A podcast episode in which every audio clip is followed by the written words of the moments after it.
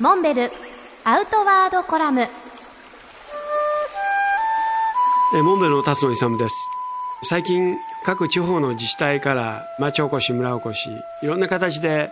モンベルと一緒に事業を取り組んでいきたいというお誘いをいただきます。そんな中で今一つ面白い計画が進んでいます。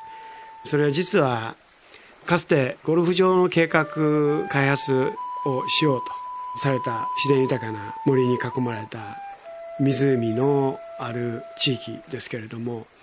結果的にはゴルフ場計画は取りやめられてその跡地をモンベルがアウトドア活動の拠点として使えないかという相談を受けたわけです。この湖に沿って30程度のキャンプサイトを設営します。そしてキャンプ場に宿泊を申し込まれた人にはまずカヌーが与えられます。でそのカヌーに食料水など必要なものを積み込んでキャンプサイトすなわちテント場に行くわけですけれども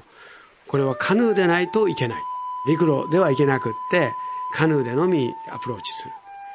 でそのキャンプサイトにはソーラー発電の蓄電装置があって、えー、夜使用される電源は全てソーラーで賄われます。そしてモンベルでも輸入販売している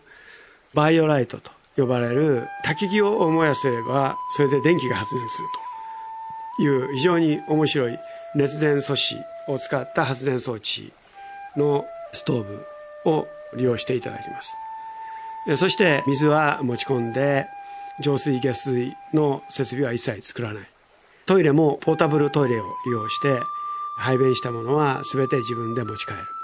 すなわち電線も上下水も一切引かないあるがままの状態でキャンプをしてもらいます。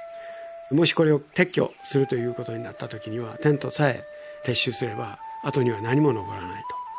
と。もうすなわちこれをもって環境教育と防災教育すなわちひとたび地震や災害が起こった時に都会のライフラインが一切ストップした時に自分たちの力で生活をする知恵を子供たちにも教えていきたい。もちろんファミリーの使用も大いに結構ということで昼間はカヌーやハイキングなどで遊んでいただくというこういう面白い計画を今実は着々と進めています。今まだ残念ながら場所はお知らせすることができませんけれども第1号キャンプサイトができることを楽しみにしています。